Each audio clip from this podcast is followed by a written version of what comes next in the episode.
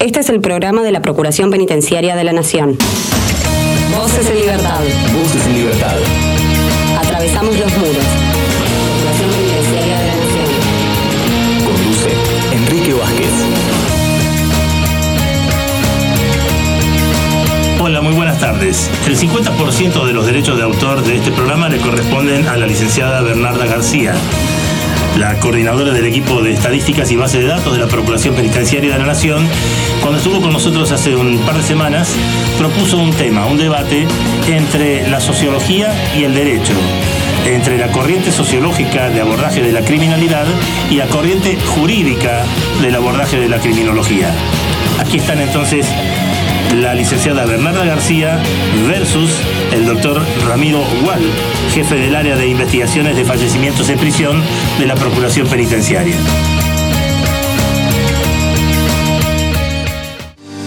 Desde la Procuración Penitenciaria de la Nación te damos consejos para prevenir la expansión de la pandemia coronavirus. Acordate que el coronavirus se transmite de persona a persona y también por estar en contacto con superficies contaminadas. Te recomendamos el aislamiento social para de esta forma cuidarnos entre todos. Porque saber es prevenir.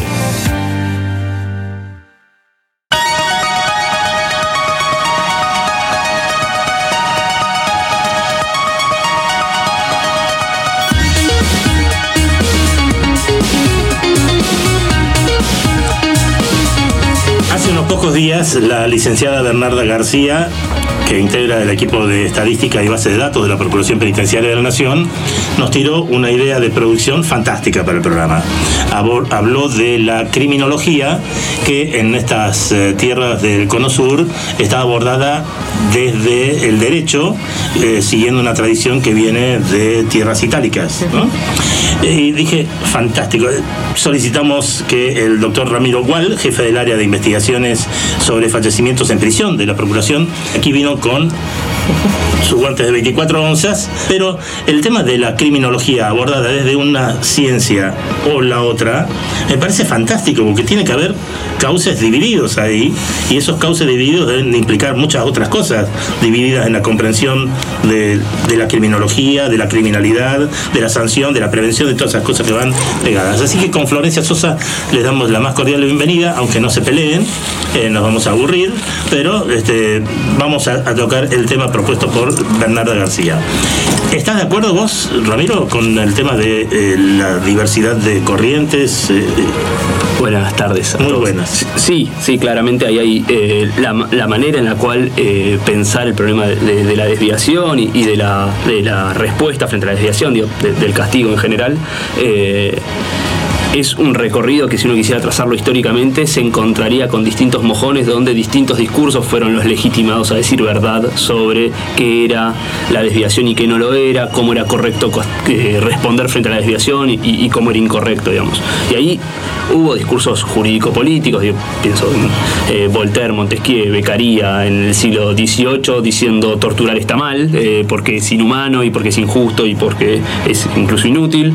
Eh, luego hay un momento de muchísima tensión, digamos, el pri- primer rival con el que se encuentra el discurso jurídico-político es la medicina, que empieza a decir, bueno, eh, eso que hacen los abogados eh, se parece bastante más a la metafísica, y en todo caso, eh, qué es ser un delincuente y qué no es serlo, es algo que se parece bastante más a una anormalidad o a una enfermedad, si se quiere, y en todo caso es responsabilidad nuestra, de los médicos, psiquiatras, y en algún punto luego de alguna tradición sí no médica, que son los que tenemos que decir eh, no solo quién es el que está eh, desviado, sino además identificar por qué está desviado, qué nivel de desviación tiene y de peligrosidad también, y cuál es el mejor tratamiento frente a esa desviación.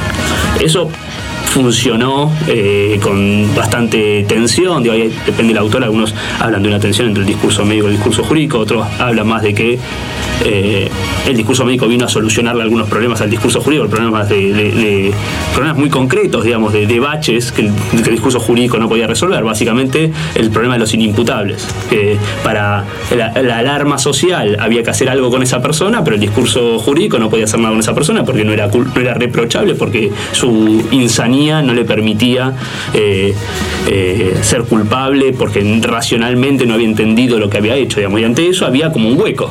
Y, claro que ahí la medicina le vino a solucionar algo a la, disciplina, la disciplina jurídica, que fue decirle, frente a estos casos, que algo tenés que hacer, porque no lo puedes mandar a su casa, pero que lo que no puedes hacer es condenarlo, porque estás reconociendo que no comprendía lo que hacía, dámelo a mí, que yo lo cuido, barra trato, barra protejo, barra mejoro, mientras tanto contengo, digamos. Entonces ahí, eso. ¿Y cuál es la vertiente sociológica entonces, Bernarda? No, yo no sé si lo pensaría en términos de. No, no, no, ahora sí. Ahora sí. Sino, sí pensarlo por ahí en esta, en esta continuidad con lo que, con lo que sitúa Ramiro. Digo, después de un momento en donde la medicina eh, se, se, entra en escena, digo, de alguna forma para trabajarlo muy probablemente de forma coordinada con el discurso jurídico, Después también lo que se ve eh, desde la década del, 30 en adelante es todo este grupo de eh, sociólogos y cientistas sociales que empiezan a producir eh, teoría criminológica en las facultades de ciencias sociales y específicamente al interior de la carrera de sociología.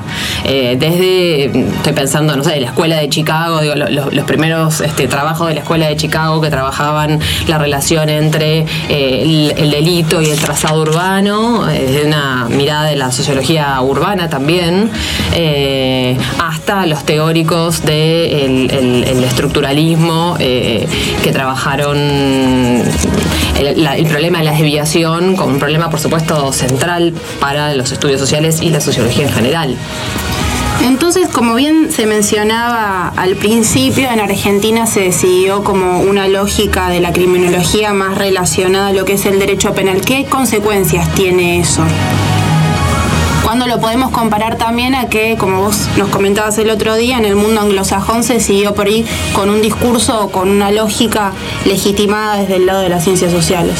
Hmm. Sí, lo que, lo que yo, algo de lo que situaba el otro día tenía que ver con que la producción de la criminología crítica, es decir, estos em, sociólogos y sociólogas, eh, cientistas sociales básicamente, que empiezan a producir en, Gran Bretaña y en Estados Unidos desde la década del 60, que empiezan a producir una criminología de corte crítico para distanciarse de las producciones criminológicas más oficiales, con, tradición positivista, digo, de la primera mitad o del primer tercio del siglo este, XX cuando se distancian, eh, producen entonces sus textos y eh, nosotros leemos la mirada de los eh, juristas italianos con formación marxista y demás, y que, que, recibieron muy bien la criminología crítica y que entonces empezaron a trabajar, a incorporar las nociones fundamentales de la criminología crítica desde una mirada, desde un abordaje que era el propio, que era el jurídico. por caso, Alessandro Barata es por ahí como el máximo exponente, y esas son las, las lecturas de los criminólogos latinoamericanos que este, y Lolita Nillar de Olmos, eh, que los leyeron y que digo, de ahí es que viene entonces esta, esta mirada, no sesgada, pero sí quizás más em, confinado, limitada a eh, la, mirada jurídica, político-jurídica de la cuestión. En, las ciencias sociales en Argentina lo que sucede es que em, hay pequeños equipos de investigación que muchos de ellos están nucleados en, alrededor de la Facultad de Derecho y que algunos poquitos este, están en las en la Facultad de Ciencias Sociales, pero digo, no, no, no son muchos. En, Latinoamérica y en Argentina la criminología es casi una, un apéndice, una derivada del derecho penal, de donde se enseña y se investiga eh, respecto al derecho penal. Yo diría dos cosas de eso. La primera, eh, digo, ¿por qué eh, tratar de pensar, eh, por ejemplo, si uno mira hoy los programas de carreras de grado de criminología o, dónde aparece la criminología en las carreras de grado, eh, sociología no tiene una materia de criminología, digo, ahí hay una tensión incluso porque todo discurso crítico criminológico a partir de los 80 consideró demasiado conservador, legitimante usar la palabra criminología. Entonces empezaron a buscar sinónimos que no sonaran tan mal. así todo, un sociólogo podría recibirse en la facultad, en la Universidad de Buenos Aires al menos, sin cursar ninguna materia que tenga que ver con la prisión. No está obligado a estudiar nada que tenga que ver con la prisión. Si un abogado penalista quiere recibirse de abogado penalista, está obligado a hacer una materia de criminología y que siempre va a tener un perfil crítico, porque ahí ya tiene más que ver con otras tradiciones, pero la criminología en la Facultad de Derecho se da críticamente. El otro que podría cruzarse con una materia que se llame criminología son los psicólogos. Si uno estudia psicología, eh, cursa una, puede cursar una materia que optativa, pero que es de criminología. Y luego los otros que estudian criminología son los policías. La- hay una suerte de, de- la, la carrera de criminología, para, pero más pensada a lo positivista, cómo identificar a un delincuente y por qué una persona se vuelve delincuente y cómo eh, identificarlo previamente y cómo tratarlo luego, digamos, eso es como un nicho de las fuerzas de seguridad. Eh, y esto no es casual también, digo, por, por- qué la medicina, por qué las disciplinas sí, por qué la ciencia jurídica durante 100 años dominaron la escena de cómo discutir el castigo y, el delito. Bueno, principalmente porque sociología no existía. Digo, eh, a diferen- digo, si, si en el mundo la sociología ocupó un lugar central para discutir, dar estas discusiones, es porque en el mundo la sociología existe desde 1890. En Argentina no existe desde 1890. Entonces, en 1920, en 1930, cuando, cuando esto se daba, cuando, cuando, cuando cuando la, la sociología ya había ocupado un lugar de preeminencia en el norte global, acá no existía la sociología. Entonces, ¿quién iba a estudiar eh, estos problemas si no eran los abogados? Si no, había, era lo más parecido a la disciplina social que había el derecho, no, no había dónde estudiar si no era en el derecho.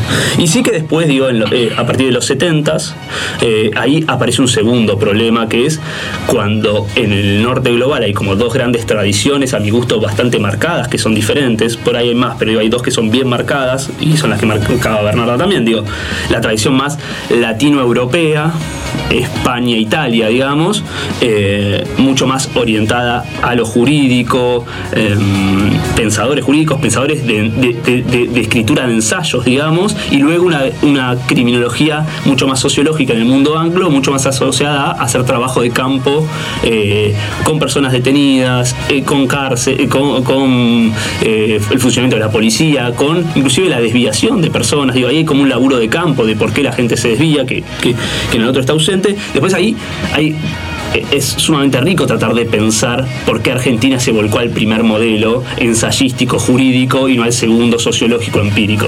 Y ahí hay desde decisiones macro, por ejemplo, es entendible que si la criminología la iban a hacer abogados, recurrieran a abogados del exterior en vez de buscar a sociólogos del exterior. Y después cosas muy chiquitas, por ejemplo, eh, Hulsman y Barata eran amigos de Zaffaroni.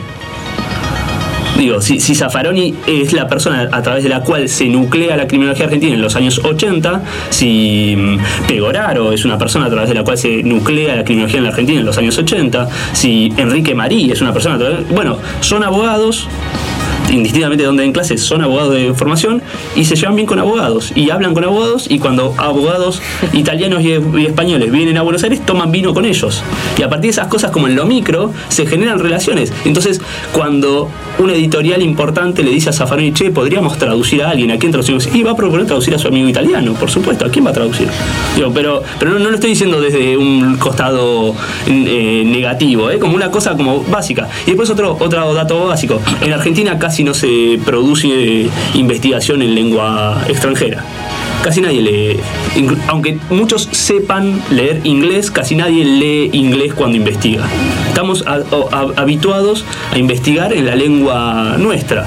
Y entonces es más fácil que nos, que nos llegue la tradición eh, europea latina continental. Digo, es, es casi que obvio. De hecho, los grandes clásicos de la criminología anglo, los clásicos que dominan el escenario, no están traducidos al español. Entonces, claro, pensarlo hasta desde muy abajo, hasta en una carrera de grado. Si vos fueras profesor de grado y le tuvieras que dar un texto a un alumno, y hay una tradición que en el 99% no está traducida al español, y hay otra tradición que en el 99% está traducida al español, ¿qué tradición le vas a dar? La que está traducida al español. Déjenme hacer un brevísimo alto, chicos. Eh, y vamos a ir a los bifes bien estilo periodístico en el siguiente bloque, si me permiten. Eh, la definición de criminología según la socióloga y la definición de criminología según el abogado. ¿Sí? Eh, ya volvemos con la licenciada Bernarda García, del equipo de Estadística y Base de Datos de la Procuración, el doctor Ramiro Gual, jefe del área de investigaciones sobre fallecimientos en prisión de la Procuración, junto a Florencia Sosa. Les pedimos ap- apenas un brevísimo corte para que las radios que difunden nuestro espacio puedan canalizar su información comercial y ya volvemos.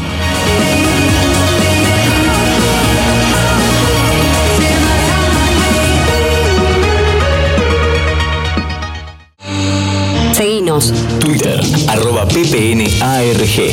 Facebook.com barra ppnarg. Informate, ppn.gov.ar. Voces en libertad. Voces en libertad. Un programa de la Procuración Penitenciaria de la Nación.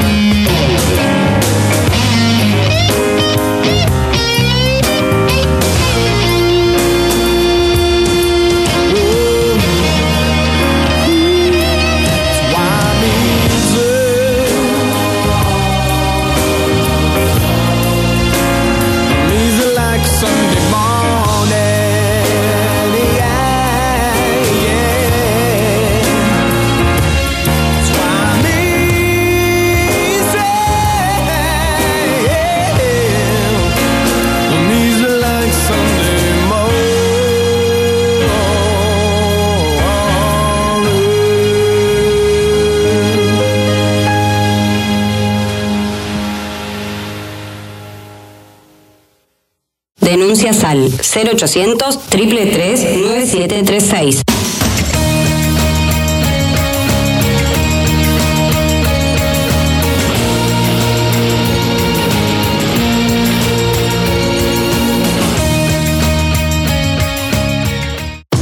Voces en Libertad. Voces en Libertad. Un programa de la Procuración Penitenciaria de la Nación. De la Nación. 25 años. Defendiendo los derechos de las personas privadas de su libertad. Privadas de su libertad. PPN te informa, ante la presencia de los síntomas fiebre y tos, fiebre y dolor de garganta, fiebre y dificultad respiratoria, no te automediques. Consulta inmediatamente al sistema de salud a través de cualquiera de estos teléfonos 0800 222 1002 4292 3896 o llamando al 107. Porque saber es prevenir.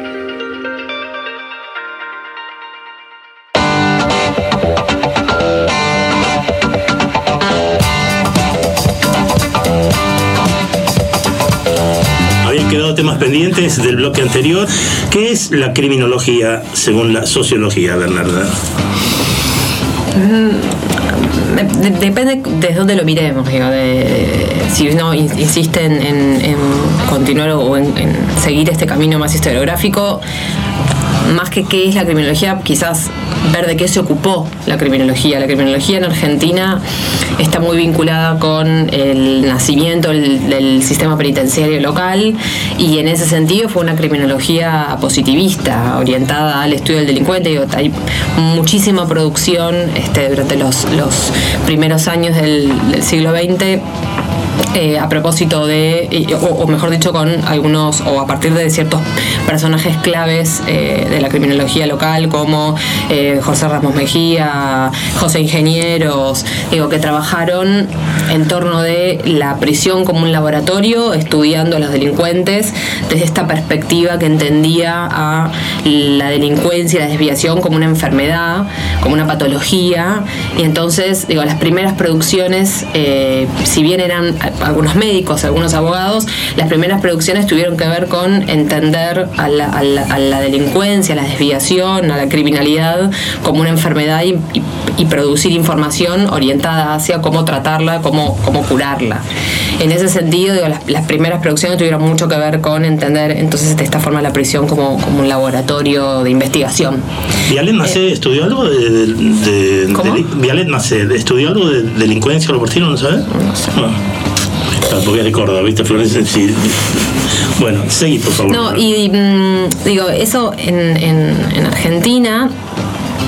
Después, luego, la, la- la- las siguientes, o, vuelve a ser un objeto de estudio, digo, eh, por esta tradición más etnográfica de trabajo, eh, en la década del 60 hay dos, dos juristas que se reconocían a sí mismos como, como penólogos, eh, Neumann e Irursun, que hicieron una- un trabajo etnográfico bien inspirado con esta, más en esta tradición de la sociología del encarcelamiento anglosajona, eh, y ingresaron a Devoto y a Caseros, hicieron un trabajo de investigación este, sumamente interesante que se publicó con el nombre La Sociedad Carcelaria, en donde describen a partir de entrevistas Elías Neumann y, y ¿cuál de los Víctor- Irursun? Víctor el padre del que, que, conocemos hoy en día, que trabaja en la justicia hoy en día. Eh, hicieron un trabajo etno- etnográfico sumamente interesante que de alguna forma son las primeras imágenes este, de, cómo funcionaban y además primeras imágenes con una tradición sumamente interesante que, los organismos este, de derechos humanos van a recuperar y también lo va a hacer la academia de producir información a partir de las voces de los detenidos. Uno este, lee la sociedad carcelaria y lo que te encontrás son descripciones de eh, cómo es una requisa a partir de lo que los presos dicen, cómo es ese procedimiento eh, de ingreso al pabellón y cuáles son las prácticas de los penitenciarios y demás. Eh, Fue un libro que en su momento tuvo el impacto de cuerpos eh, maltratados, ¿cómo se llama? Cuerpos castigados. Cuer- Cuerpos castigados. Fue- fue- Sí, nos digo, es, un trabajo que por ahí que mm, algunos de, de nosotros que hoy en día está, está interesado en producir criminología con esa, con esa perspectiva, que, que hemos hecho algún esfuerzo en, en- en traerlo de vuelta a colación. Digo, nosotros lo enseñamos en las materias, lo, lo damos en, en las materias en las que, en las que somos docentes. Eh, no sé cuán no sé cuán valorado digo pensando en esta esta gran posibilidad que tiene descriptiva no sé cuán valorado esté Eh, no- sí nos parece pa- a, a mí especialmente me parece que es un trabajo muy rico y por eso alentamos a su a su lectura y de alguna forma nos reivindicamos como, como herederos, por decirlo de alguna manera. Digo, quizás política, digo, políticamente ha, ha cambiado nuestra mirada, han pasado muchas décadas en el, en el medio, pero sí esa metodología de trabajo tan significativa eh, que permite dar cuenta básicamente de cómo funcionan las cárceles en la actualidad. Criminología según el derecho, Ramiro.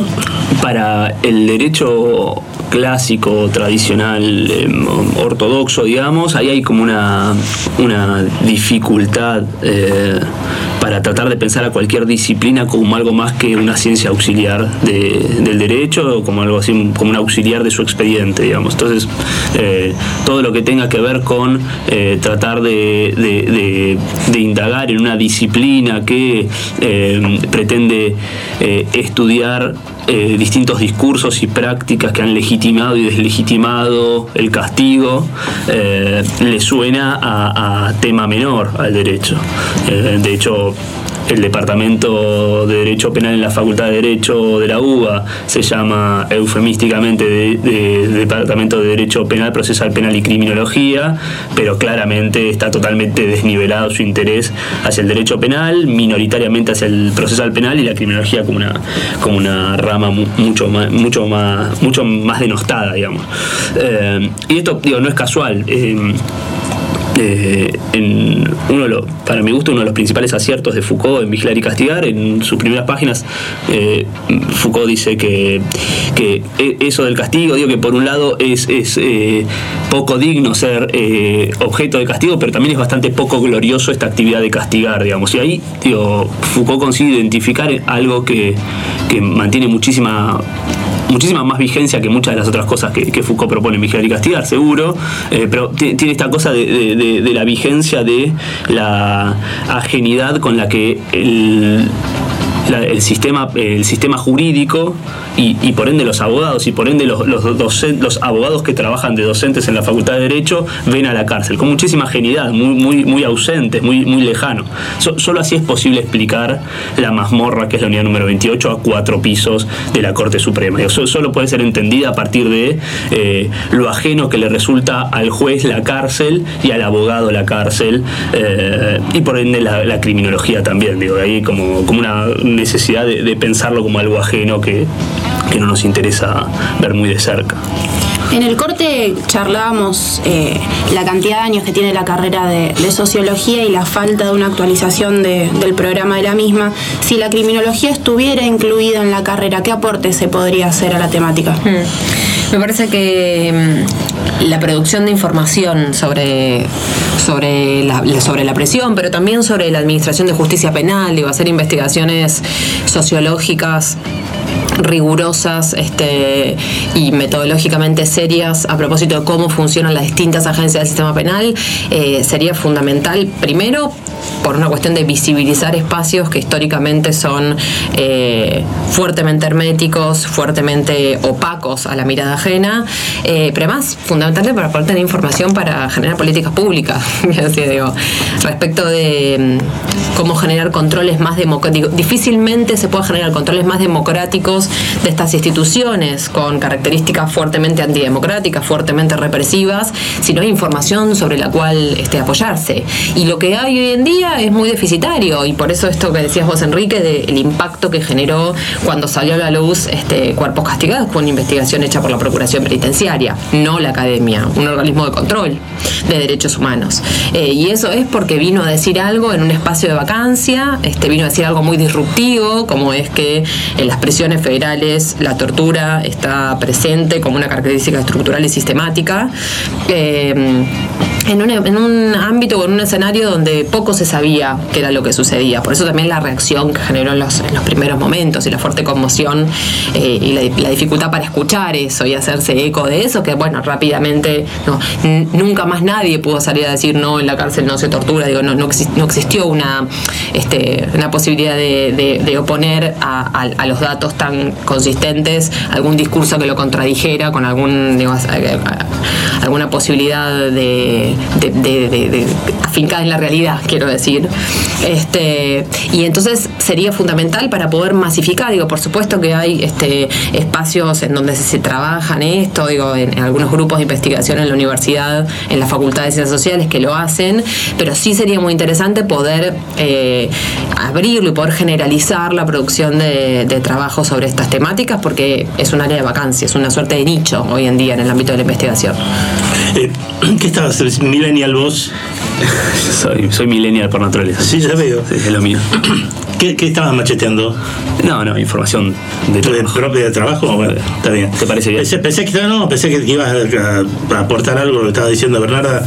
O, o- Compartimos totalmente esta idea de que. no compartan, peleense un poquito. No podemos. No podemos. No podemos. no podemos. Eh, No, esta idea de, de, mm, la necesidad que hay hoy, eh, por un lado, sí, está bien de que los organismos estatales produzcan mejor información y claro que, que- que la responsabilidad es de los organismos del Estado y los organismos eh, de control del Estado todavía más, digo, ahí da para, para, para mucho. Pero, pero digo, más allá de eso, también la necesidad de que la academia produzca información rigurosa sobre eh, el funcionamiento de esos espacios a donde decide que la gente vaya presa. Porque hoy la discusión en la Facultad de Derecho es si la gente debe ir presa o no, si debe ir presa más tiempo o menos tiempo, si debe ir presa antes de tener sentencia o solo después de tener sentencia. Pero, ¿qué significa estar preso? Eh, casi ningún operador eh, ocupa el rol académico que esté ocupando durante su tránsito por la universidad lo sabe y ese es un dato central que solo lo puede producir la academia. Eh, pero insisto, no, no- no es, no es inocente. digo, hay una, si, no- si los operadores judiciales supieran en qué condiciones viven sus presos, habría que ver cuántos se animarían a firmar tan libremente y tan sueltos de mano las barbaridades que firman. Como dice Paul McCartney, si las paredes de los mataderos fueran transparentes, nadie sería, nadie comería carne, ¿no? Todo el mundo sería vegano. Eh, vayan pensando los temas, por favor. Eh, ¿Podemos exprimir los otros bloques? ¿Tienen, ¿Tienen 10 minutitos más de tiempo? Sí, por favor. Sí. Porque me quedaría pendiente una cuestión fundamental. Porque al principio en- cuando cada uno de ustedes enunció el abordaje de su respectiva eh, ciencia ah, sobre la criminología, me pareció, quizás equivocadamente de parte mía, me pareció como que había un cierto permisivismo, una mayor tolerancia por parte de la sociología que del derecho con respecto al crimen. Y yo quiero preguntarle, hablaste de, eh, ¿cómo, cómo le decís vos al, al cometer un delito? ¿Qué palabra usaste? Desviación. Desviación. Claro. Este, eh, ¿Cómo es eso de la desviación si en realidad la comisión de un delito es incurrir en un tipo que está previsto por un código? ¿no? Entonces, ¿cómo hacen, cómo, cómo- cómo establecen la diferencia entre un desvío y una incurrencia en un determinado tipo que está perfectamente estipulado en un código penal legislado por el Honorable Congreso de la Nación? ¿Cuál es la, cuál es la tensión en esos dos términos? ¿Cómo, cómo resuelven? Porque no es lo mismo. No, claro. Entonces, Em, los, primeros, bueno, insisto, como sociólogos que trabajaron el problema de la, de la desviación, no lo pensaron específicamente, eh, estoy pensando en, en David Matza y en eh, Howard Becker, sociólogos nor- norteamericanos que pensaron el fenómeno de la desviación, no lo pensaron de una forma constreñida a, digo, cuando pensaban en términos de las normas, como buenos sociólogos que eran, no estaban solamente pensando en la, en la norma escrita, en, en- en la, en la legislación. Entonces, en ese sentido, la desviación era una desviación definida eh, de forma amplia. Em, Howard Becker, por ejemplo, que es el- el uno de los principales teóricos eh, del enfoque del etiquetamiento, que va a ser fundamental para, para, para toda la, criminología crítica. Este, mm, lo que, lo que va a entender es una, una, una desviación, digo, va a ser muy disruptivo su planteo porque por primera vez lo que va a decir es el problema de la desviación no es un problema de las personas este, que se desvían, sino que el problema se suscita ante la reacción social. Básicamente lo que va a decir es cualquiera de nosotros puede estar violando alguna de las normas sociales que establecen lo convencional, lo socialmente aceptado y lo que no, lo que va a construir, lo que va a constituir una infracción a la norma.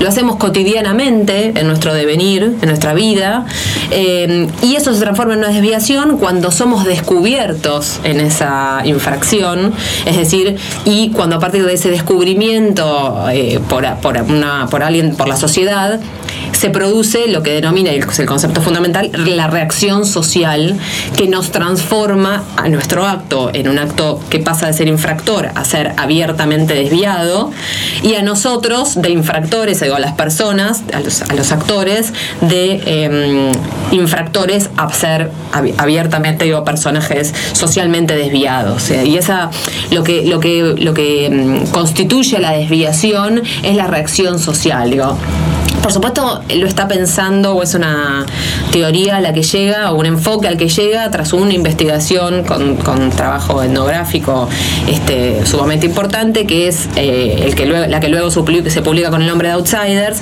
Y él lo que trabaja es cómo los músicos de jazz, cuál es el proceso de los músicos de jazz que fuman eh, marihuana, este, cómo es ese proceso de desviación y cómo y qué es lo que pasa cuando la reacción, cuando la sociedad se entera de que estos músicos músicos son consumidores de, de marihuanas y cómo ellos mismos de repente empiezan a verse atravesados y a autopercibirse como desviados. Digo.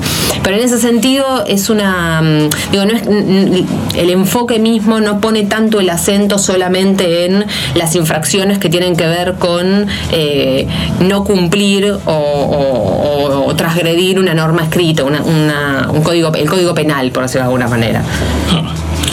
Sí, hay la, el interés de, este tipo de disciplinas de trabajar con el concepto de desviación en lugar de trabajar con el concepto de delito tiene que ver, por un lado, con que hay un montón de reacciones sociales, institucionales o no, que impactan y fuerte sobre la persona que es etiquetada como, eh, indistintamente de que el proceso penal se ponga en marcha o no. Digo, por pensar así como algún mundo como donde eso ocurre y, fuertemente, todo lo que tiene que ver con eh, desarrollos y prácticas sexuales y orientaciones y decisiones sexuales eh, que se alejan de la norma establecida en su momento. Para lo cual es indistinto si eso figura en un código penal como algo reprochable o no. Así todas las reacciones son eh, bien fuertes y eh, impactan en la subjetividad de la persona que es etiquetada como un desviado eh, y bien fuerte indistintamente de si se pone en marcha o no una institucionalización. El segundo problema con eso también es que como ahora sí, como pensándolo desde autores aún más críticos, como la ley penal está sumamente atravesada por eh, el, reparto de fuerzas en la sociedad en la cual viva, en la cual se viva en ese momento, digamos, es muy probable que muchas conductas sumamente graves no estén tipificadas en el Código Penal. Y, y, no solo no estén tipifica- tipificadas, el proceso de desviación del que habla Bernarda, por- el proceso de, de reacción social del que habla Bernarda, por un lado supone que algo esté en el Código Penal y por el otro lado supone que las fuerzas de seguridad lo persigan realmente. Y entonces pienso, por ejemplo, en todos los eh, delitos y daños vinculados con lo ambiental. Eh, nadie es perseguido en la Argentina y prácticamente en ningún lugar del mundo por cometer un delito ambiental y bien que produce eh, lesiones bien bien graves y bien que es un- una desviación bien grave. Entonces, si uno la pasara por el, si uno la se, restringiera al concepto de delito, se encontraría con el problema de que le dirían, pero ¿cuántas personas están condenadas por eso en la Argentina? Nadie. Ah, pues, pues entonces no hay eh, infracciones a lo ambiental. Entonces, si uno trabaja con la idea de desviación, no necesita de la sentencia. En un caso bien propio nuestro.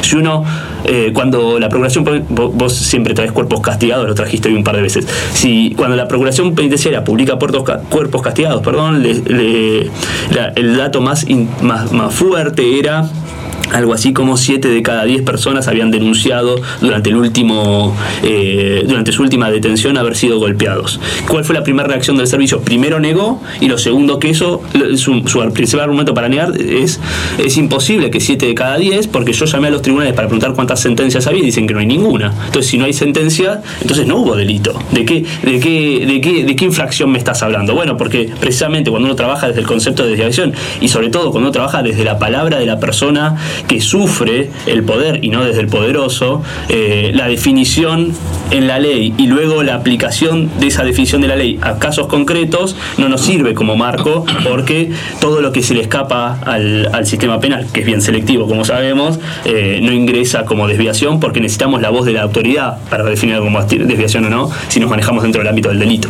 Sí, los estaba escuchando muy atentamente y yo misma como estudiante de la Facultad de Ciencias Sociales me parece inevitable entender la cuestión de la criminología como un fenómeno de carácter social y pensando en 10 años de cuerpos castigados que ahora tiene su, su reedición y que pueden leer este libro súper importante en la página de la Procuración Penitenciaria, además de esta producción que tuvo la Procuración, eh, ¿hay otros textos eh, brindados desde el lugar de la academia para tratar este tema desde este abordaje o solamente al momento tenemos esto?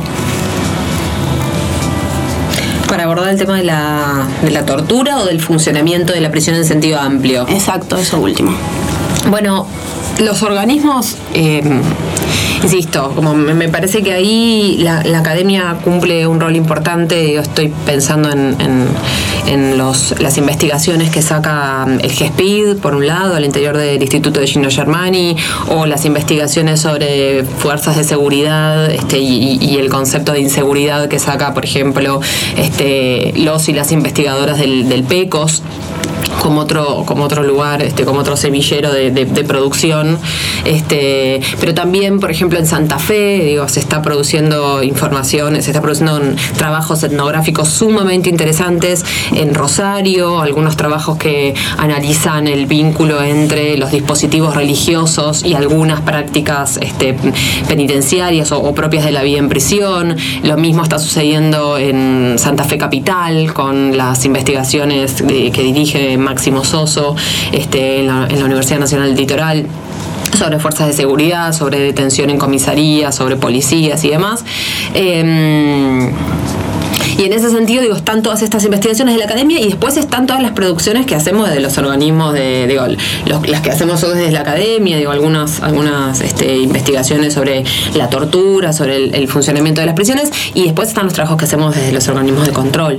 Y en ese sentido, digo, a lo largo de los últimos años hemos trabajado sobre distintos temas, este, desde una, desde una mirada o de una metodología que piensa la investigación para la incidencia, que no es lo mismo que la producción académica, pero hemos, hemos tenido trabajos o, o generado investigaciones sobre extranjeros en prisión, sobre la situación del trabajo en las prisiones federales, sobre los procedimientos de requisa, ahora está por salir, se está por presentar el mes que viene, eh, sobre la situación de los niños y niñas y adolescentes con padres y madres y referentes privados de la libertad. Estamos en este momento transitando otra sobre salud en contextos de encierro, es decir, digo, hemos avanzado más que nada desde los organismos de control, a veces por, por la garantía en el acceso al territorio y la posibilidad de hacer trabajo empírico este, que mantenga esta tradición mm, más de derechos humanos, de producir información a partir de las palabras y las percepciones y las experiencias de las propias personas privadas de libertad.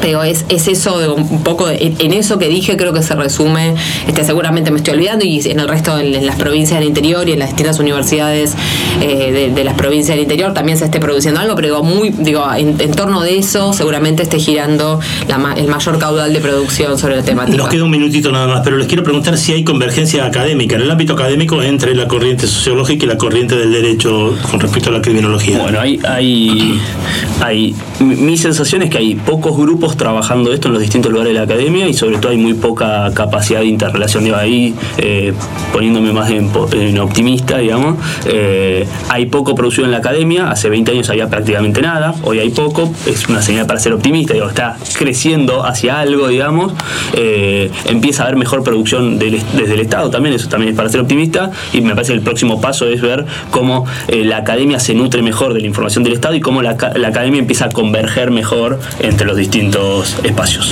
Licenciada Bernarda García, coordinadora del equipo de estadísticas y base de datos de la Procuración. Doctor Ramiro Gual, jefe del área de investigaciones sobre fallecimientos en prisión de la Procuración Penitenciaria de la Nación. Muchísimas gracias por esta visita. Gracias sobre todo por el, el aporte poli este, académico, poli Transdisciplinario. por- eh, Transdisciplinario, le gusta decir ahora. Y sobre todo este musical. Musical. ¿Sí? Por, Eh, todo me, eso. han, me han desburrado doblemente, así que muchas gracias. Vuelvan cuando quieran, ¿eh? A ustedes, muchas Cuando gracias nos por la inviten. invitación. Muchas gracias.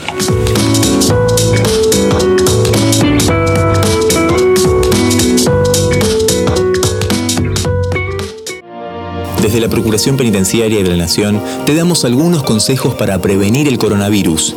Lavate bien las manos con jabón, especialmente antes de comer y al regresar de tu casa. Estornudá o tosé siempre con el pliegue del codo. Usa un pañuelo, tiralo en el tacho y lavate las manos inmediatamente. Evita el contacto con personas con síntomas respiratorios. No compartas vasos, botellas, mate o elementos personales. Ventila los ambientes y desinfecta las superficies y objetos que se usan con frecuencia. PPN te informa, porque saber es prevenir.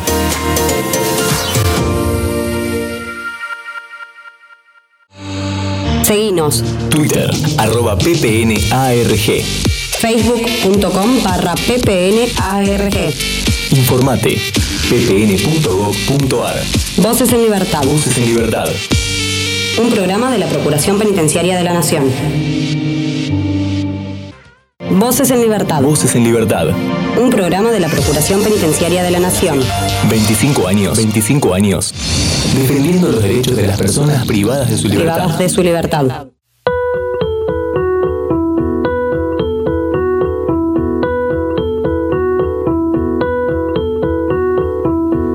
Que decantó en esta nota que presentamos a continuación es un artículo titulado Prisioneros del Silencio, con la firma de Roberto Samar, que aclara es un producto de la Cátedra Delito y Medios de Comunicación de la Universidad Nacional de Río Negro, el equipo de datos de la Universidad Nacional de Lomas de Zamora y el colectivo Limando Rejas.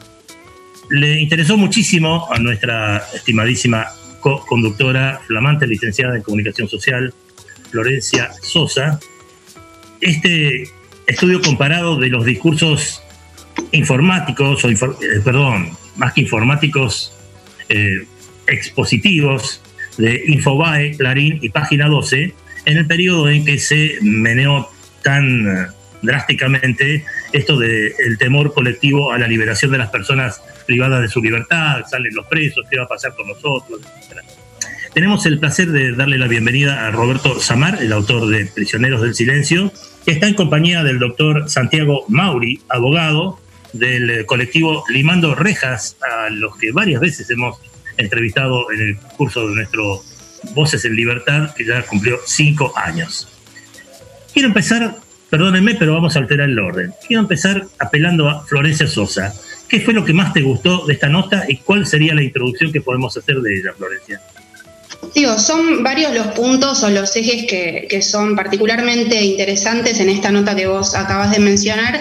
Primero quisiera empezar con cómo se conocieron ustedes, Roberto y Santiago, y después que nos cuenten un poquito de qué trata la, la Cátedra de Delito y Medios de Comunicación y por qué es importante eh, conjugar esos dos ejes temáticos. Arrancamos con... Bueno. Perfecto, arrancamos con quién. Como quieran, arranco yo si quieren, pero gracioso. ¿Y cómo te llamas vos entonces? Sí. sí, bueno, yo soy Roberto Samar, gracias por el espacio. Eh, con Santiago Mauri nos conocimos en realidad un poco militando en un espacio que llamaba, que era un foro eh, por la seguridad democrática acá en, en, Neuquén. Así que ahí nos conocimos, en realidad, y la nota igual la integra, ha trabajado un grupo bastante extenso, por eso fue complicado también el tema de la firma de la nota, porque en realidad participó un grupo importante, muy valioso, de la Universidad Nacional de Loma de Zamora, ese equipo de datos de, de A1, que es la agencia de la universidad. También eh, participó, digamos, una, alumna de la carrera de criminología de la Universidad Nacional de Río Negro. Así que fue un grupo como heterogéneo de distintas disciplinas, y, pero que la verdad que salió un producto que estamos contentos ¿no? y contentas. En relación a, a, la cátedra que vos me preguntabas, eh, lo que busca es una materia que está en la carrera de criminología y el enfoque que le damos en encuadre, en realidad trabajamos mucho el concepto de criminología mediática de Zaffaroni, digamos, la, cómo en los medios de comunicación se refuerzan discursos que colocan a determinados grupos en el lugar de chivos expiatorios como responsables de nuestros problemas y cómo de repente se sobredimensionan algunos hechos y otros son invisibilizados, ¿no? Entonces, un poco por ahí va la cátedra y ese es el, el, encuadre que intenta tener. Por eso un poco también este trabajo reflejaba en algún punto la mirada que teníamos de, desde la cátedra. Doctor. Doctor Mauri. Santi. Hola, ah, disculpen, estaba con problemas de conexión.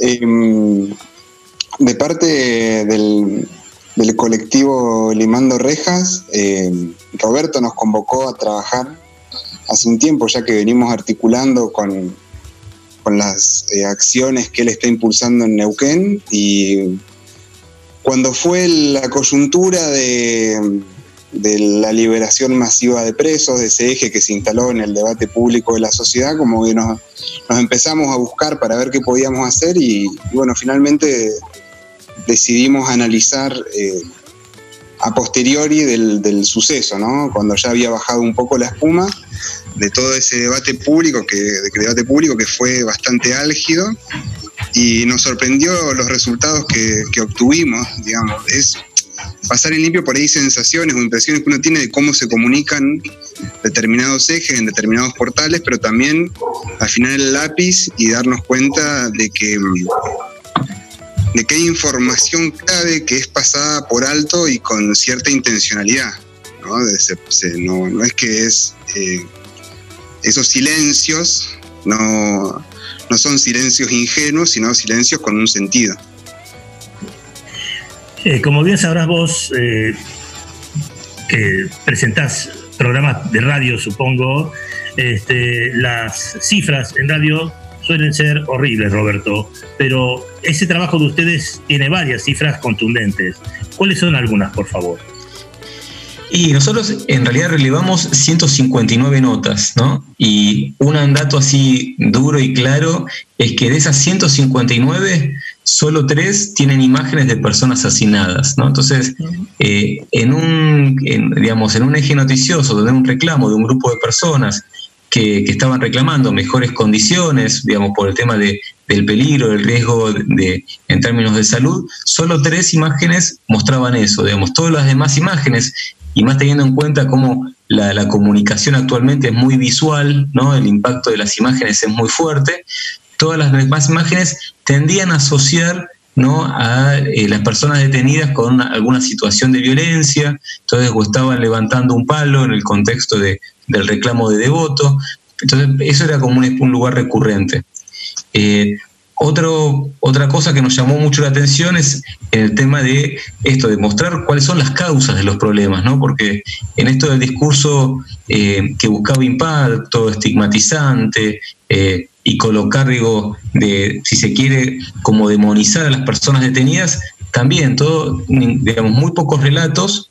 Por ejemplo, solo el 9% de las notas de Clarín hablaban del problema sanitario, de Infobae el 11%, y sobre el tema de la sobrepoblación, que es un tema que lamentablemente recorre la mayoría de las cárceles de, toda Latinoamérica, solo en el caso de Clarín, solo el 21% hablaba de la sobrepoblación, ¿no? y el 15% en Infobae.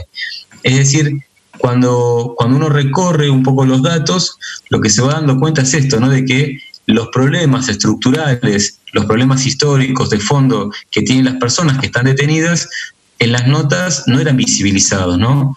Y, y sí se visibilizaban otras cosas que lo que se nos invitaba era a corrernos el foco de atención, ¿no? Cuando se mencionaban algunos hechos desde un lenguaje bélico, eh, o se ponía el foco en, determinadas causas de algunas de las personas que estaban reclamando, cuestión de, digamos, corrernos el eje. Entonces no discutíamos más la sobrepoblación o las deficiencias sanitarias. Pasábamos a discutir un determinado delito que había cometido una persona que estaba reclamando por un derecho básico a, tener condiciones dignas de, de dónde va a estar esa persona detenida. Es decir, eh, eso fue un poco a grandes rasgos lo que nos fuimos encontrando. Florencia. Sí, en particular lo que fue marzo y abril se vio reflejado en la agenda pública con respecto a la temática de personas detenidas, con, como ustedes bien decían, la protesta que se dio en Devoto y, después la gente que salió a, los balcones o a la calle en algunos casos a cacerolear ante una supuesta inminente liberación enorme de, de personas detenidas. Y ustedes recién también hacían una caracterización de la representación que hacen los medios hegemónicos, por así decirlo, de las personas detenidas. ¿Hay alguna manera de cambiar el enfoque de la redacción de estas notas? Digo, ustedes hicieron este informe basándose en Clarín, en página y en Infobae. Eh, y también, si mal no entiendo, trabajaron con la Defensoría del Público. Quizás con la utilización de esa guía y una capacitación a periodistas o formación en perspectiva de derechos humanos, ¿este enfoque se podría modificar?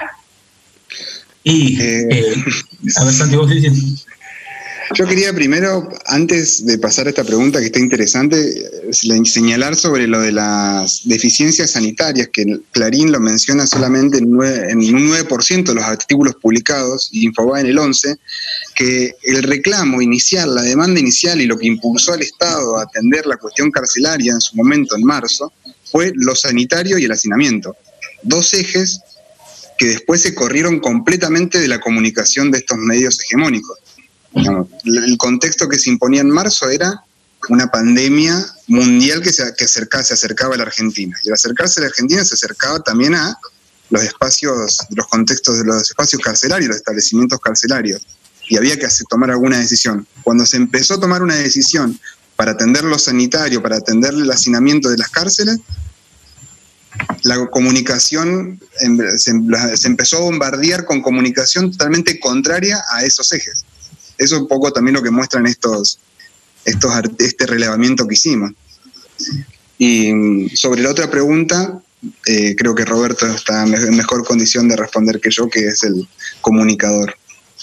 Sí, en relación a, lo que preguntabas, eh, me parece que es, complejo cómo se puede cambiar los encuadres periodísticos, ¿no? Porque eh, primero me parece que hay, hay una mirada punitivista que, está muy consolidada, ¿no? Esto, esto que plantea Zaffaroni de la criminología mediática, de presentarnos a la sociedad dividida entre buenos y malos y donde todas las soluciones son a través de la violencia, lo tenemos súper arraigado y eso lamentablemente me parece que forma parte del sentido común de, muchísimos sectores de nuestra sociedad. Eh, en esto no lo vamos consumiendo en, los discursos de los, los encuadres periodísticos, pero también en toda la industria del entretenimiento que consumimos, ¿no? Digamos, donde siempre las soluciones son violentas. Eh, sí creo que es muy valioso, muy valioso que nosotros lo tomamos de referencia el trabajo de la Defensoría del Público, ¿no? Ese organismo que se creó en el marco de la ley de medios, que la verdad que tiene una serie de guías, de recomendaciones que son muy interesantes para, para poder tener encuadres periodísticos desde perspectivas de derechos humanos, desde perspectiva de derechos. Ya tienen unos específicos de violencia institucional que fue el que tomamos, pero tienen un montón de otros tópicos, digamos, sobre cómo trabajar las cuestiones vinculadas a los derechos de los migrantes, de las cuestiones de género. Entonces, eh, me parece que, es, es, muy difícil cambiar el discurso dominante por esto, porque está muy instalado en el sentido común y en algunos casos, como en el caso me parece que de de Infobae, también porque hay una línea editorial que lo que busca es, reforzar esta estigmatización. ¿no? Entonces no es solo lo que piensan los periodistas y las periodistas que trabajan ahí, sino también la línea editorial del medio. Eh, al margen de todo, Roberto Samar y Santiago Mauri, ¿quién les hace los títulos a ustedes? Porque el título de la nota es buenísimo, Prisioneros del Silencio, y el título de la cátedra, Delito y Medios de Comunicación, también es un eje bárbaro. Eh, ¿Quién los pergeña? ¿Quién los trata? en esa, el autor fue Robert de todos esos títulos. El de la cátedra también. La de la materia la, materia me la dieron así, la materia tiene, la verdad que eh, Gregorio Kaminsky fue el que pensó la carrera en su momento y Fernando Casulo, así que yo ahí ya la agarré cocinada. En Prisionero del Silencio se llamaba un programa de radio que yo hacía hace, cuando tenía 16 años, y me pareció que cerraba perfecto para, la nota, así que eh, tomé ese recuerdo para, volcarlo y de paso era como un dejo de nostalgia también. Pero sí, sí, tal cual. Claro, me parece que. Una reivindicación. Te choreaste a vos mismo.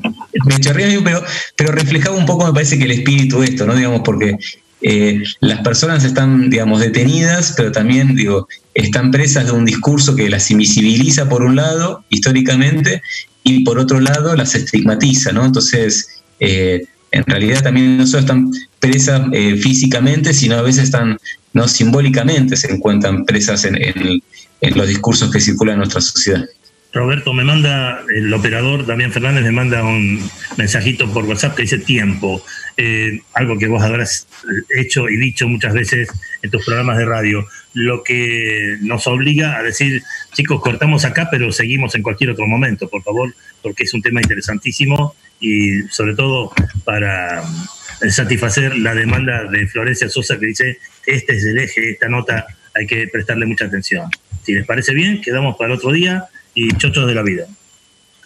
Muchas gracias por el espacio y un saludo a todos ahí y a todas. Roberto Samar y el doctor Santiago Mauri eh, acaban de exponer acerca de Prisioneros del Silencio, un trabajo conjunto de la Cátedra de Delito y Medios de Comunicación de la Universidad Nacional de Río Negro, el equipo de datos de la Agencia 1 de la Universidad Nacional de Loma de Zamora y el colectivo Limando Rejas, al que pertenece el doctor Mauri. De verdad, muchísimas gracias. ¿eh?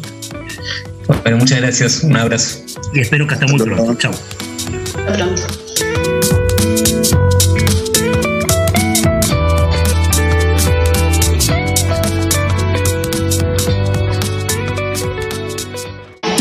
Escuchar este u otro programa a través de la web oficial radio.ppn.gov.ar radio.ppn.gov.ar Voces en Libertad. Cuarta temporada.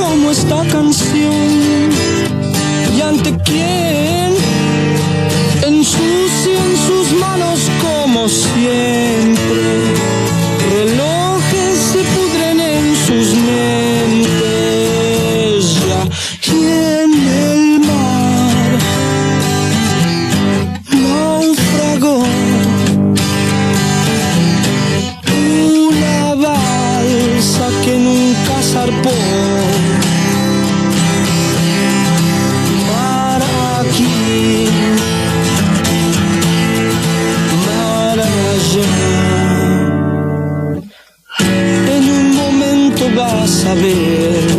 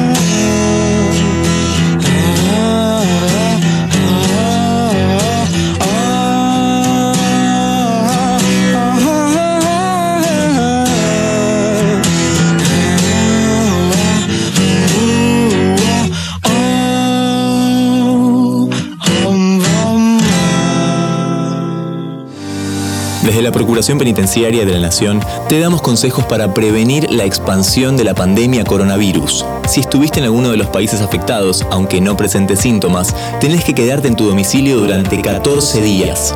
Para más información, ingresa a argentina.gov.ar barra salud barra coronavirus. PPN te informa, porque saber es prevenir. Esto fue... Voces en Libertad. En Libertad. Un espacio para escuchar y conocer desde otro ángulo el sistema. Seguimos en arroba ppnarg y www.ppn.gov.ar.